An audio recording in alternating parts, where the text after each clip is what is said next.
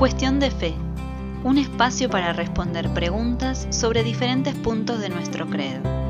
Responde Claudia Labonia.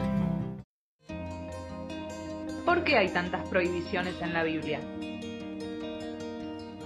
Aquellos que tenemos como prioridad seguir a Dios y hacer lo que a Dios le agrada, cada día procuramos hacer lo que la Biblia nos dice, porque la Biblia es la palabra de Dios. En ella encontramos qué es lo que a Dios le agrada y qué es lo que a Dios no le agrada y cuál es el camino correcto para vivir una vida conforme al corazón de Dios.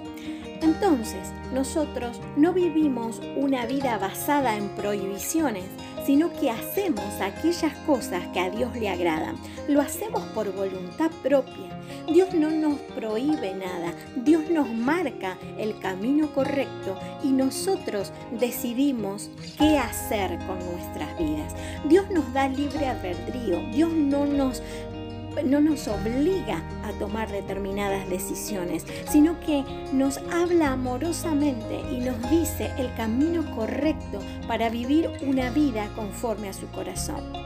Podemos ver lo que nos dice el apóstol Pablo en 1 Corintios 10:23. Todo me es lícito, pero no todo conviene. Todo me es lícito, pero no todo edifica. Aquellos que amamos a Dios tenemos este texto como base de nuestras vidas. No es que dejamos de hacer determinadas cosas porque estén prohibidas.